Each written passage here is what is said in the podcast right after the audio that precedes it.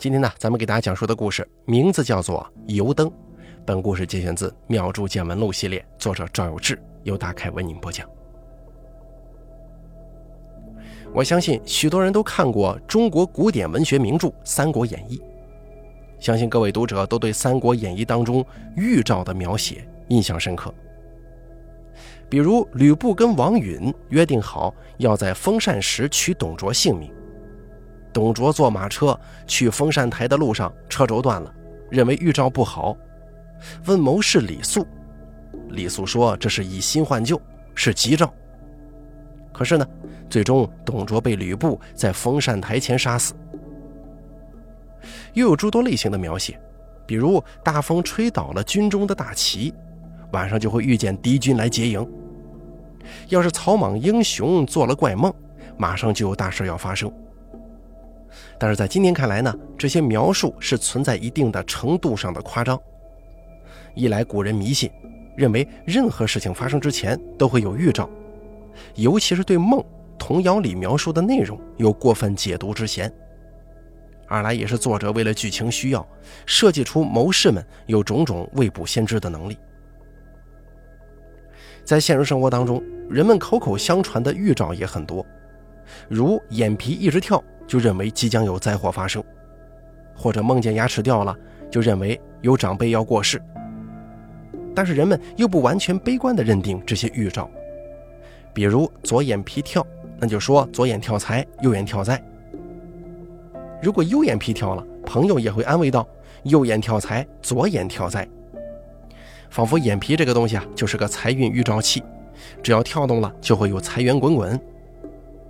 要是家中出现了壁虎、蜘蛛、蜈蚣等等，则会互相宽慰，说这是天降吉兆的预兆。其实啊，这些说法大部分都毫无根据，是人们平时生活当中为了图个好彩头，期待生活平安顺遂，而将种种生活中的小事编成了预兆理论，鼓舞人们努力生活、积极面对工作。宋朝时的著名术数名家。邵康节先生发明了一种有趣的占卜方式，叫做梅花易数，旨在解读各种各样的预兆会发生什么样的事儿。有兴趣的朋友啊，不妨看一看这本书。那是半年前的一天早上，我吃过早饭，到庙里大殿上了香，准备开始接待香客，就顺眼呢往偏殿瞅了一眼，发现一盏油灯好端端的灭了。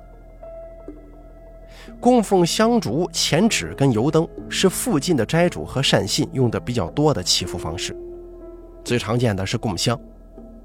庙附近的居民如果在农闲时间，几乎每天都会来庙里上三炷清香。逢每个月农历的初一、十五，乡亲们也会供奉一些蜡烛啊、纸钱呢。也有信士因为工作比较忙，不能经常来上香，就委托我们在庙里供奉油灯。这油灯上会贴上写了祈福善信的名字和住址的纸，在庙里是二十四小时不熄灭的，每天早晚两次都会往灯里添油。我以为是庙里的杂物张才艺忘了给这盏灯添油，心中抱怨了几句，就提起油壶走到摆油灯的桌子前面，正要往里添油，可是我突然发现熄灭的这盏油灯里面油是满的。可能是张才艺忘了点这盏灯吧，我心里想着，一边又仔细看了看灯芯，没什么异常。我顺手拿起剪刀，把灯芯顶部的半厘米剪去，重新点燃，接着就回到大殿的椅子上支电。隔了大约一个小时，有一位隔壁村的香客送来一些花生、瓜子进行供神，张才艺用盘子装了，分别供到大殿和偏殿的神案上。从偏殿里走出来的时候，张才艺挠着头发问我：“你刚才进偏殿，把油灯给熄灭了吗？”我茫然地说：“没有啊，我没事熄灭油灯干什么？”那就奇怪了，怎么有一盏灯好好的突然就灭了呢？我站起身，一边往偏殿走，一边说：“是哪一盏呢？”张才艺跟我一起又进了偏殿，指着中间的一盏灯说。喏，就这个了。我顺着看过去，竟然就是我早上看到灭了的那一盏。我刚才剪掉的一小节灯芯还泡在灯油里呢。张才义又一指窗户，说道：“窗户一直是关着的，也没有风吹进来。要是吹灭的话，也不可能只灭中间这一盏吧。”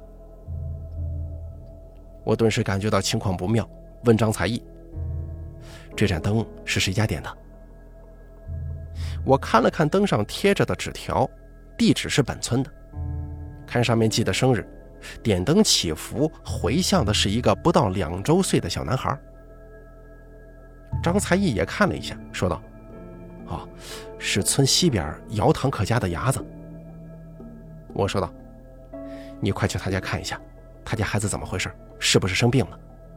这灯好端端的一上午灭了两次，我觉得事情不大对呀。”张才义说：“可能是身体不太好吧。”我这一年也见不到一回灯直接灭掉的。我翻出万年历来看了看，今天是二零一八年十一月二日，正是虚年虚月虚日。八字上管这样的时间叫做福银日，是指年份、月份、日子，甚至时辰上有叠加，天干或者地支的力量会被增强许多倍。张才一看了一眼，说：“这么重的虚土，会不会是肾病和胃病啊？”我说道：“还有其他的可能，如果是寅午戌三合火局，或者是申酉戌三会金局，孩子会伤到肺或者肝的。”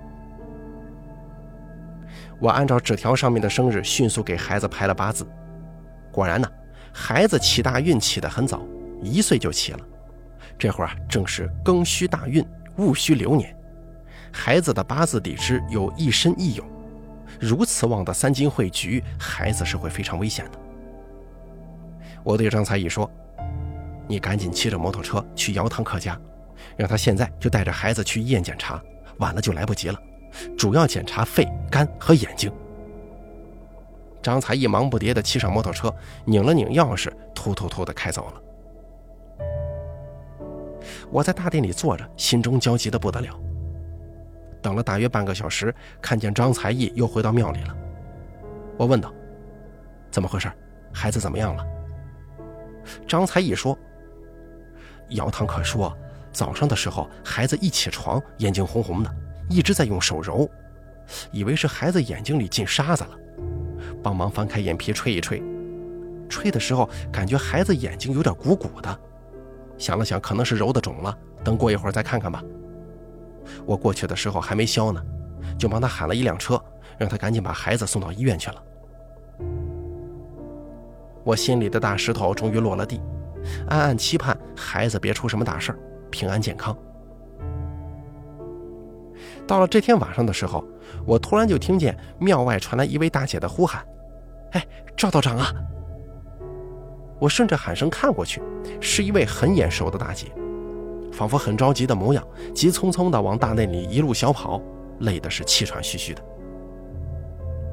张才义小声对我说：“这个就是姚堂客了。”姚堂客并不是姓姚名堂客，在湖南方言当中啊，堂客是妻子、老婆的意思，也是对中年妇女的称呼。姚堂客的意思就是姓姚的妇女。我让张才义去烧热水倒茶。等姚堂客进了大殿，就突然跪倒了，像是要磕头的样子。我赶紧走上前去把他扶起来。我让他在竹椅上休息一下，接着等张才义泡的茶端过来，我把他递给了姚堂客。赵道长，我伢子还有的救吗？能不能度过这一劫呀？您孩子怎么样了？你说渡劫，渡什么劫？姚堂客瞪大了眼睛，一副不敢置信的样子。赵道长，你不是都算出来了吗？我听的是一头雾水。我算出啥来了？我今天就是看到你家孩子点着的祈福灯突然灭了，担心他身体不好，让张才义去通知你一下。姚堂客更惊讶了，说道：“哎呀，不是算出来的呀，我以为你能算出来的嘛。说让孩子去检查眼睛。”我不由自嘲地笑了笑，说道。是这样的，我看灯灭了就重新点上了。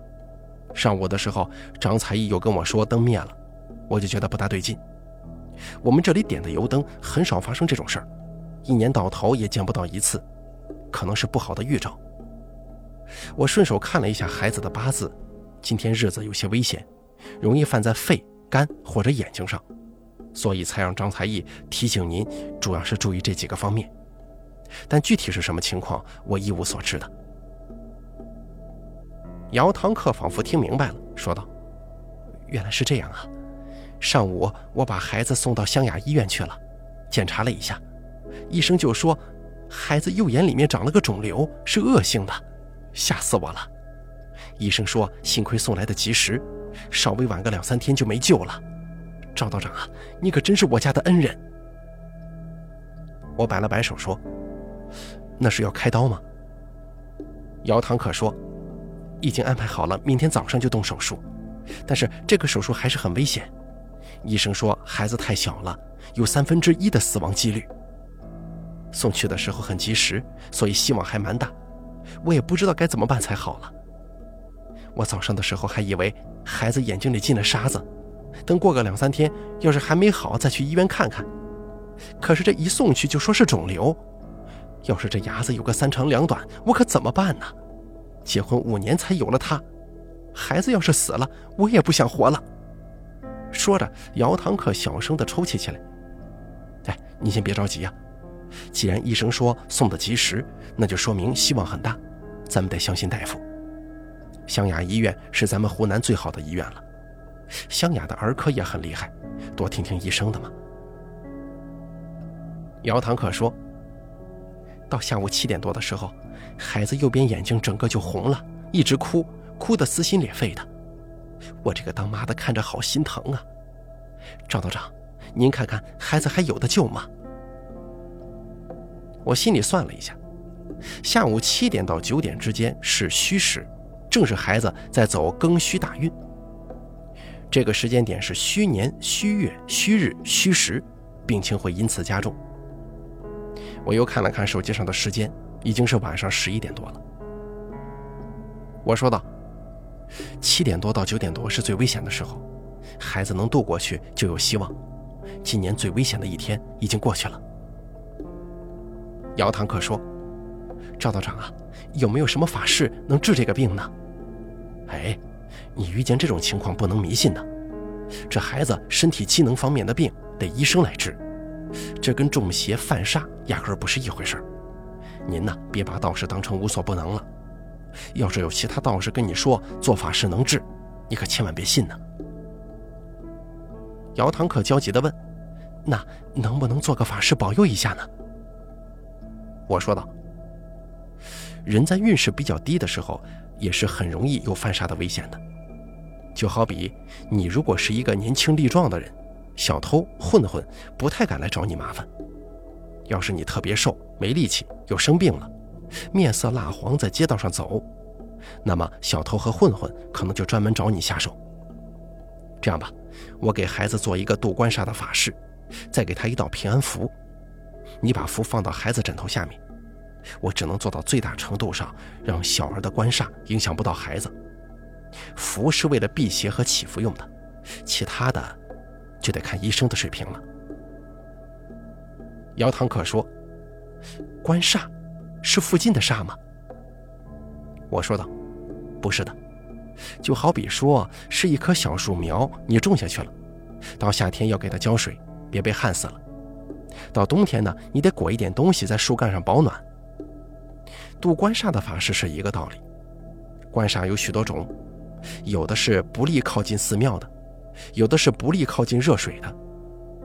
你孩子的八字犯了将军剑，所谓女怕阎罗关，男怕将军剑。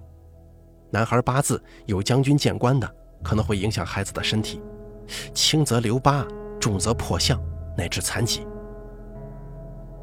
姚堂客说：“那做这个法事，是不是说能治病呢？”“不是的，没有任何法事可以直接治疗身体机能的病。以后再遇见家人生病，一定要先送医院，别忙着找什么大师。被骗钱是小事儿，耽误治病那不就麻烦了？那我需要准备什么呢？你现在回家拿几件孩子的衣服过来，我这儿刚好有材料。这边做完以后，你连夜送去医院，把这个衣服放在孩子的身边就好了。”姚堂客答应了，我让张才义骑着摩托车送姚堂客回家拿孩子的衣服，我自己在店里搭坛，准备做渡关法事的材料。趁两个人还没回来，我拿出朱砂、白酒、明矾、毛笔和黄表纸，掐诀念咒敕符一气呵成，画了一道平安符，叠成三角形。不一会儿，姚堂可跟张才义就回来了，带着两件小孩的衣服。我让张才义抓紧穿上道袍法衣，一起做了渡关的法事。我把小孩子的衣服跟平安符交给姚堂客。看了一下手机，已经半夜一点钟了。我又对张才义说：“这会儿不好打车了，你送他去吧。”张才义点点头，从摩托车后备箱里拿出两个头盔来，一个自己戴上，一个交给姚堂客。骑上摩托车，十分潇洒地发动起来，载着姚堂客走了。天快亮的时候，张才义才回来，说都准备妥当了，我这才放心的去睡觉了。这天晚上，姚堂客到庙里来烧香，告诉我说手术很成功，孩子打了全麻，这会儿还在睡觉，各项指标都很好。一个月以后，姚堂客抱着孩子到庙里来说是要还愿，烧了三百斤钱纸。他紧紧抱着孩子在神像前跪了一会儿，身体阵阵抽动，像是哭了。张才一问我要不要去扶，我说不用了，这是幸福的泪水。平日里啊，许多人都会做怪梦，出门遇见乌鸦，或者遇见一些自己认为寓意不好的事儿。其实啊，大可不必吓唬自己。家里有孩子的，如果发现孩子有什么异常，别拖着，抓紧时间去医院治疗。切记啊，生病的时候不能迷信。好了，油灯的选段咱们就做到这儿了，感谢您的收听。本故事节选自《妙著见闻录》系列，作者赵有志。由大凯为您播讲。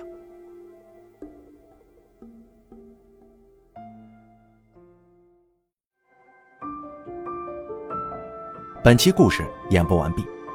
想要了解大凯更多的精彩内容，敬请关注微信公众账号“大凯说”。感谢您的收听。